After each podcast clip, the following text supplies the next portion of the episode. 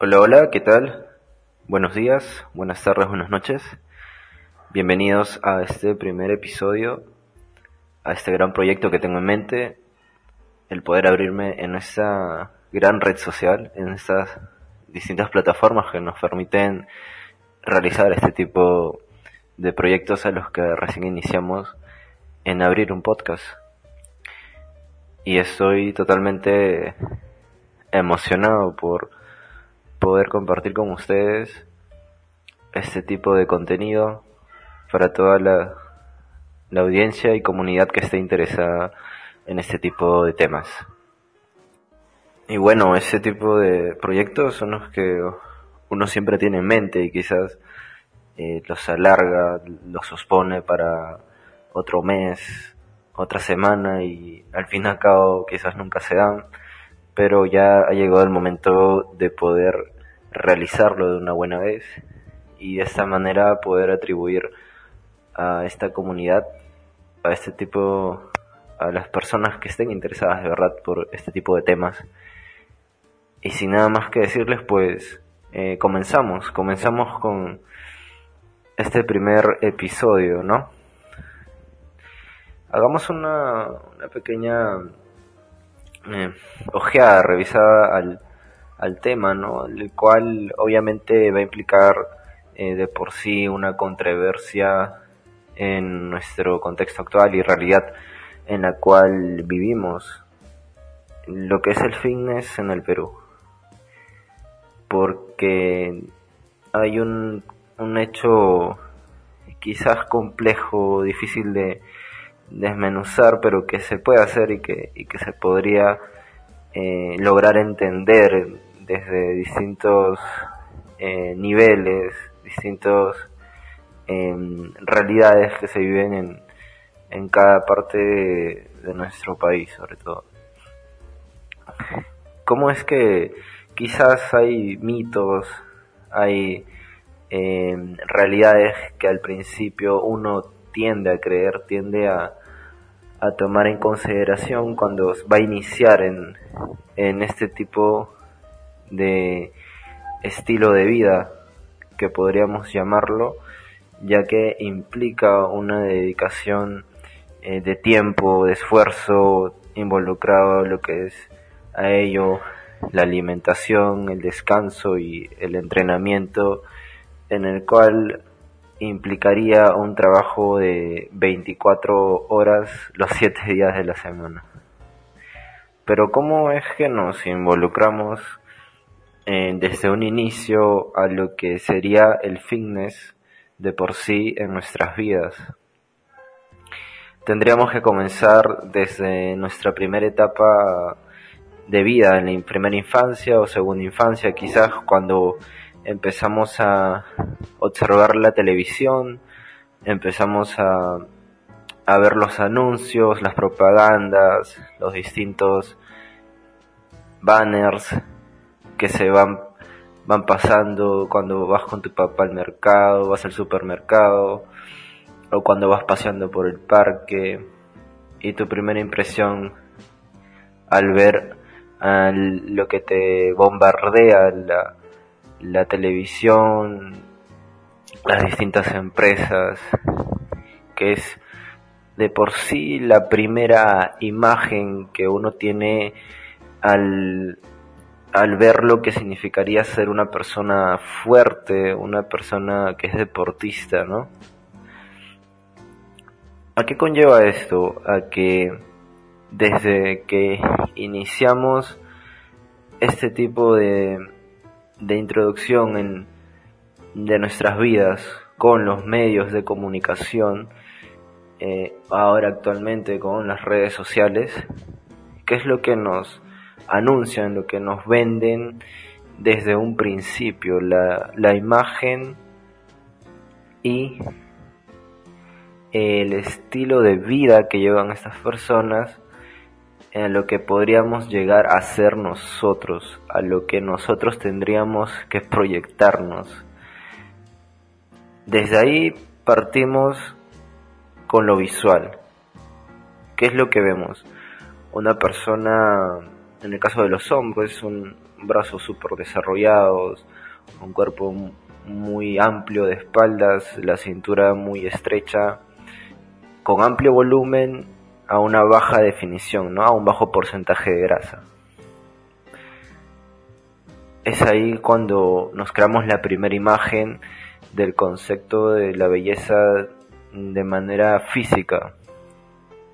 Desde niño ya tenemos proyectado eso cuando vemos a los a nuestros primeros superhéroes, en nuestras primeras películas de acción que llegamos a ver. Ya desde esas etapas nos van bombardeando de lo que queremos ser de grandes, de lo que quisiéramos proyectarnos a futuro. Em, si es que vamos idealizando eso, ¿no? El querer ser fuertes de grandes, que quién no se le ha pasado por la cabeza.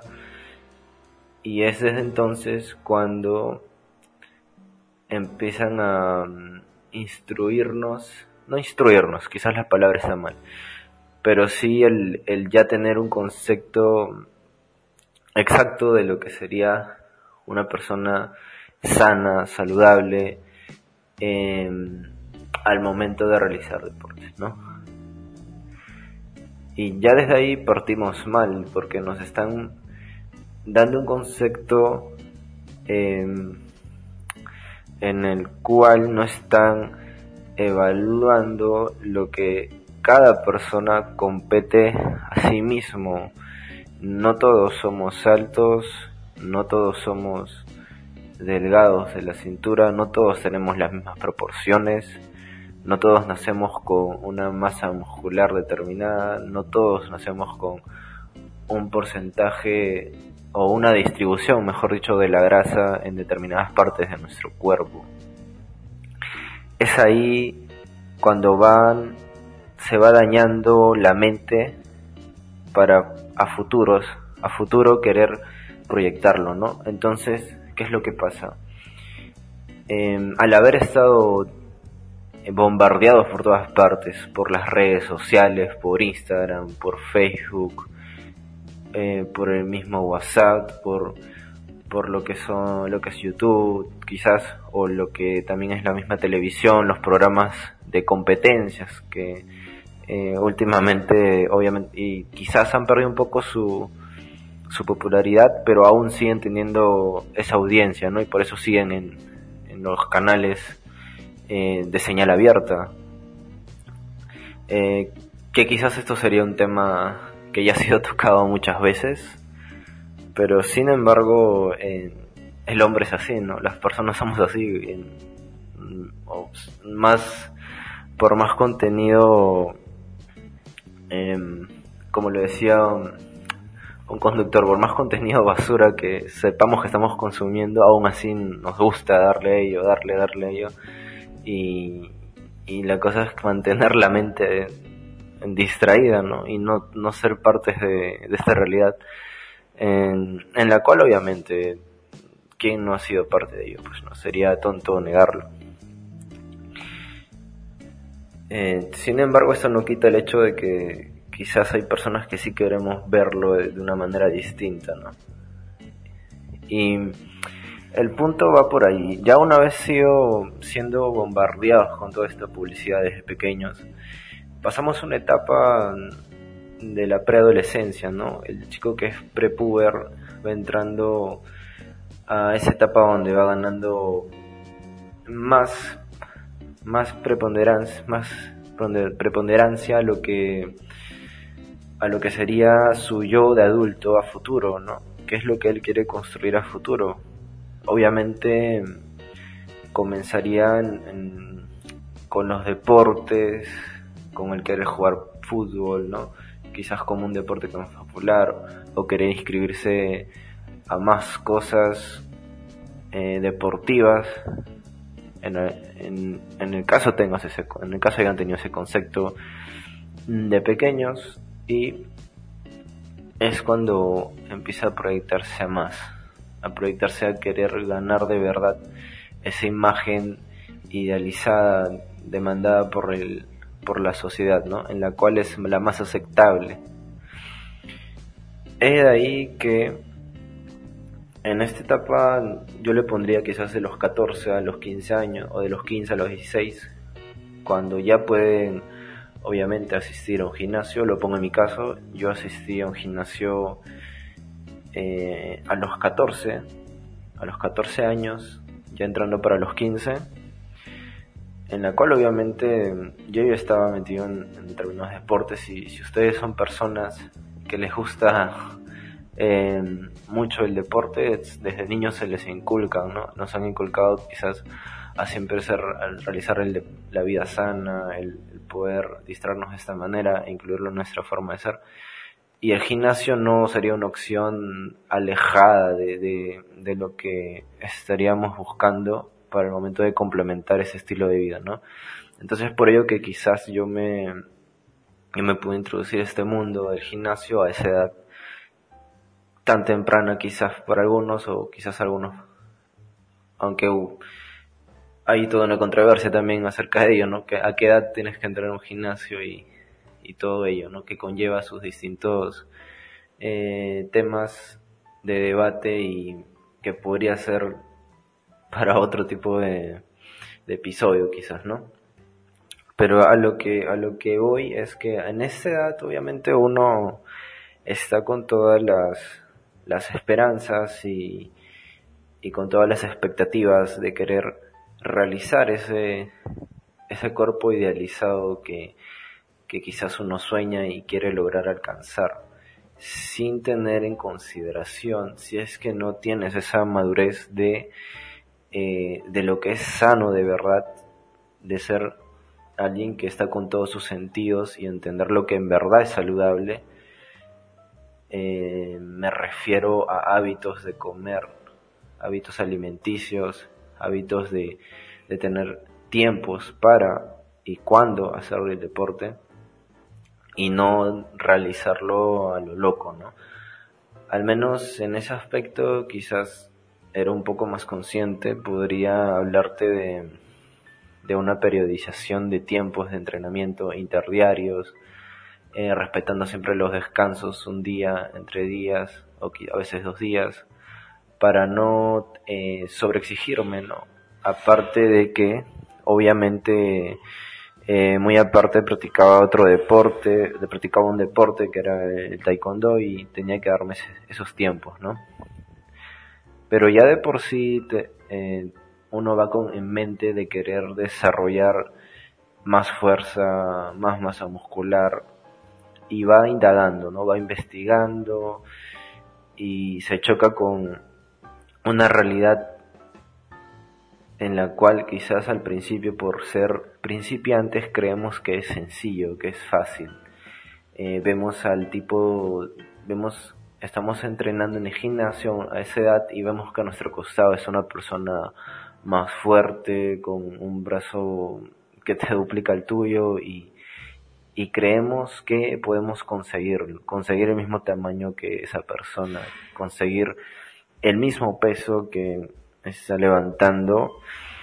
Y lamentablemente no nos no nos informamos de la manera eh, más adecuada porque eh, no no la persona que también lo está haciendo en ese momento que está realizando ese tipo de, de ejercicio, de rutina en ese instante, pues tampoco lo ha sido, no ha sido instruida de la manera correcta. Incluso nosotros podemos verlo, pero ignoraríamos, uh, ignoraríamos al ser principiantes de que si lo está haciendo bien o lo está haciendo mal, o cómo es que ha logrado levantar ese tipo de, de carga, de peso en, ese momento.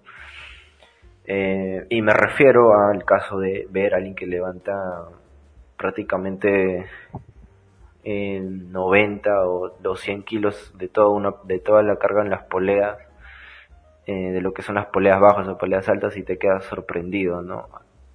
Que algún día podrías conseguirlo y que sí es posible.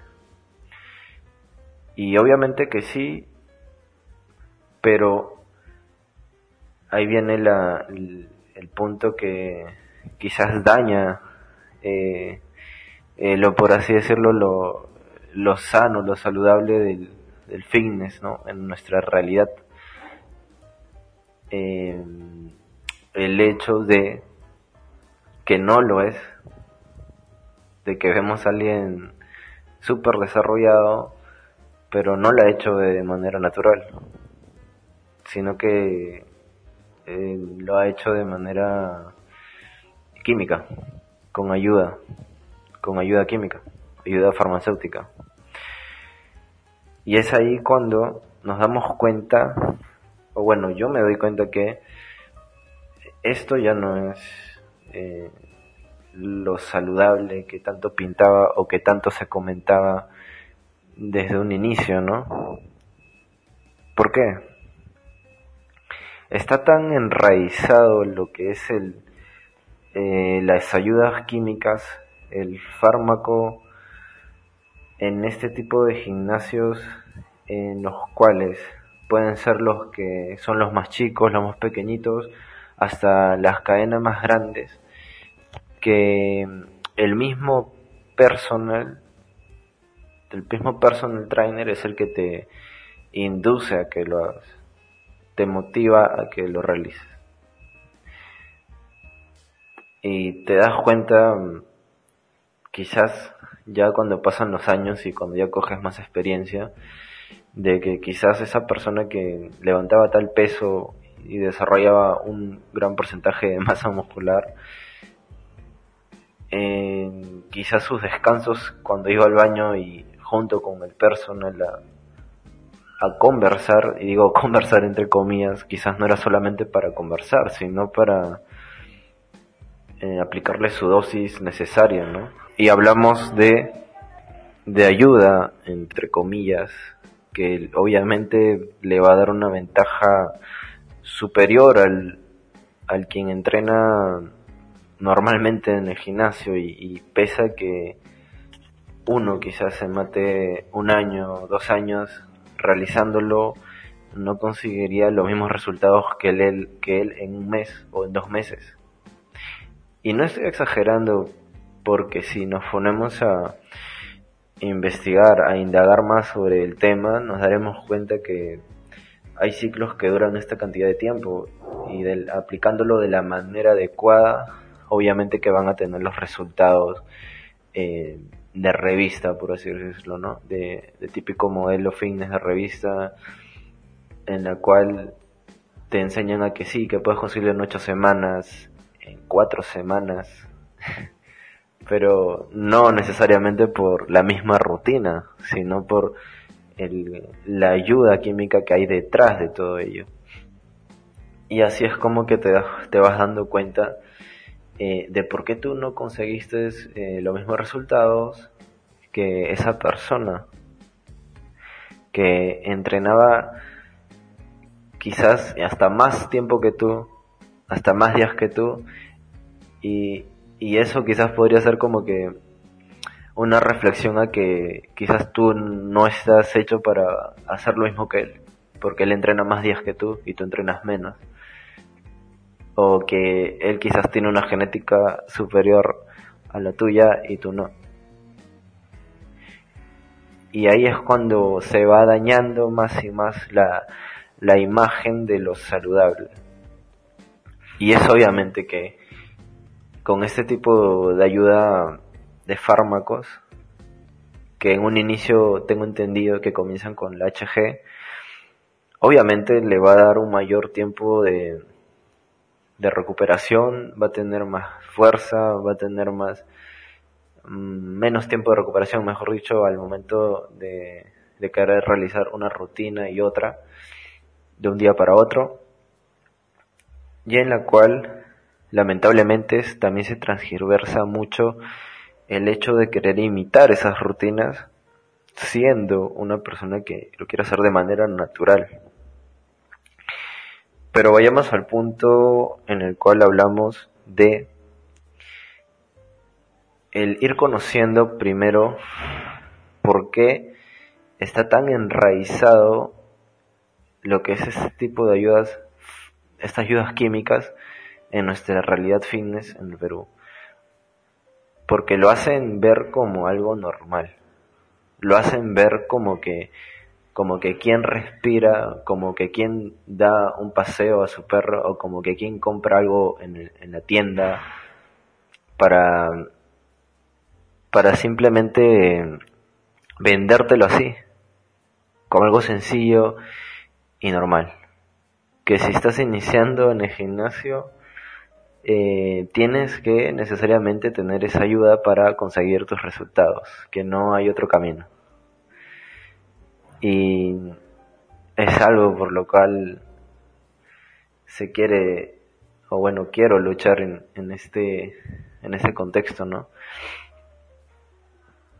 En el cual obviamente hay, hay mucho por qué, por qué desmenuzar, hay mucho por lo cual indagar más, pero de la experiencia que yo podría eh, comentar es ello, que está demasiado normalizado, está demasiado arraigado la palabra fitness y detrás de ella está todos los distintos tipos de ayudas farmacológicas, químicas que van detrás de ella. Y eso no es para hablar acerca de cuáles son los tipos de drogas que hay detrás de cada uno, eh, cuáles son las medidas que toman, cuáles son las dosis adecuadas, cuando uno ya deja de, ser eh, natural en ciertos aspectos, porque, o sea, lo dejas de ser y punto. Sea cual sea la cantidad que te hayas puesto en tu momento, eh, ya, no, ya no lo eres, ya no eres natural. Es como decirle a la persona que, que se droga, que porque lo hace cada cierta semana, que se mete una dosis de, supongamos, de, de cocaína, de que no, ella no es cocainómana, cocainómana, cocainómana. ¿Entiendes? Que esa persona no es drogadicta porque solamente lo hace una vez al mes. pues es tonto, es tan, es tan, tan, tan ilógico lo que están utilizando como concepto para llevarlo a la normalidad. Y lo están disfrazando hasta ahora de una manera totalmente terrible. A ese punto ha llegado que es normal ver en las redes sociales ahora que vendan y ofrezcan lo que es eh, el Dianabol, eh, lo que son las hormonas para mujeres, que supuestamente tienen efectos menos fuertes que las drogas para los hombres. Pero es totalmente mentira, porque detrás incluso de todo ello, hay más. No solo es el hecho de que se puedan inyectar determinado tipo de drogas, sino que detrás de esa ayuda química hay las que contrarrestan los efectos secundarios. ¿Y a ello con qué voy? A pastillas que regulan la presión, a pastillas que regulan el, índice glucémico, a pastillas que quizás regulan los efectos alergénicos que en algunos casos se dan. Y estaríamos hablando prácticamente de una farmacia andante. En, en sencillas palabras, ¿no? ¿Y esto qué tendría que ver con el fitness. ¿No es acaso fitness la definición de una persona con una actitud hacia el hábito saludable, hacia el buen hábito de realizar actividad física en su vida diaria? ¿En qué momento la ayuda química es saludable para el ser humano? Y no estoy hablando de enfermedades, sino me refiero a beneficiar la salud más allá de lo normal. Si no lo está haciendo. Y pueden haber casos en los cuales quizás las personas se dejan engañar porque vemos a referentes del fitness que no les pasa nada, ¿no? Se han inyectado, han tomado dos, dos siglos, tres siglos y siguen normal, dicen. Si a él no le pasa nada, entonces eh, a mí tampoco. Pero tú no eres igual que esa persona, tú no tienes la misma genética, tú no tienes eh, la misma condición, tú no tienes la misma dosificación que esa persona. Tú no sabes cómo podría comportarse ese químico en tu cuerpo. E incluso en las personas que son famosas, menciono, mencionaría a Sylvester Stallone, mencionaría a Arnold Schwarzenegger, el, el, campeón de Mr. Olympia, campeón de muchos, de, mm, de diversos campeonatos de Mr. Olympia, el cual obviamente se inyectaba, él mismo lo admitió, él mismo lo, ha admitido, eh, Silvestre Stallone también en su momento, o quizás luego quiso ocultarlo, pero sin embargo, estas personas, si siguen vivas este, yo les calcularía unos 70, 60 y tantos años, no sé si me equivoco, pero ellos tienen un equipo médico atrás. Los invitaría a que investiguen cuántas operaciones al corazón tienen, cuántas operaciones a los riñones tienen es porque tienen un gran equipo atrás. No es el hecho de que se hayan inyectado y han sobrevivido a ello. Ellos han tenido operaciones atrás, tienen todo un equipo médico, tienen un doctor de cabecera que... ¿Por qué? Porque tienen esa facilidad, ese ingreso económico eh, que muy pocos tenemos para poder realizarlo. De no ser así, pues suena horrible quizás, pero estarían muertos. ¿O creen ustedes que quizás Rich Piana se murió porque porque sí, le llegó su hora y ya está? Revisen la autopsia de Rich Piana. Y así podríamos ir mencionando a gran cantidad de, de influencers eh, que se han inyectado y han muerto a una edad en la cual quizás no, nos, no les correspondería morir si son personas que realizan deportes, si son personas saludables que se han dedicado al fitness toda su vida, ¿por qué tuvieron que morir? ¿Es acaso este el tipo de, de vida que queremos para futuras generaciones? ¿Queremos seguir difundiendo que el fitness es saludable y atrás de ello está todo, toda la industria de los fármacos que ayudan a potenciar el ideal, digo, entre comillas, el ideal del físico aceptado por la sociedad. ¿En qué momento podríamos hablar de fitness sin necesariamente relacionarlo con todo ello? ¿En qué momento sería verdaderamente fitness. Y es así como este tema lamentablemente está tan manchado. Lo cuento desde mi experiencia en la cual hasta el tipo de, de entrenador que nos toca o que les podría llegar a tocar los va a tratar de inducir hacia este mundillo, inducirlos hacia este mundo, a este mundillo de las drogas, que no tiene nada de diferencia con un cocainómano, cocainómano con el típico fumón marihuanero, no se diferenciaría en nada, porque ambos son dependientes,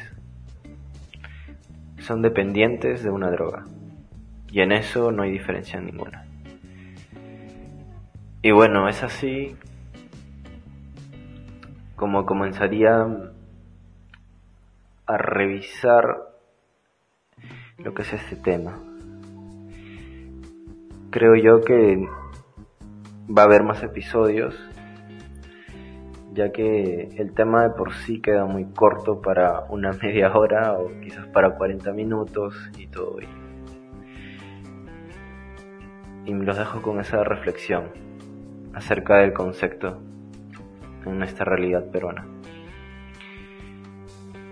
Sin nada más que decirles, pues les agradezco a los que se han quedado hasta el último minuto y también a los que quizás se retiraron a mitad de tiempo, pero estaré aquí siguiendo compartiendo más acerca de este tema, el cual ya tiene su primer episodio estrenado y estoy muy contento y feliz de, allá, de ya haber iniciado este tipo de contenido. Mi nombre es Pedro Jeremy y me despido. Muchas gracias por su atención.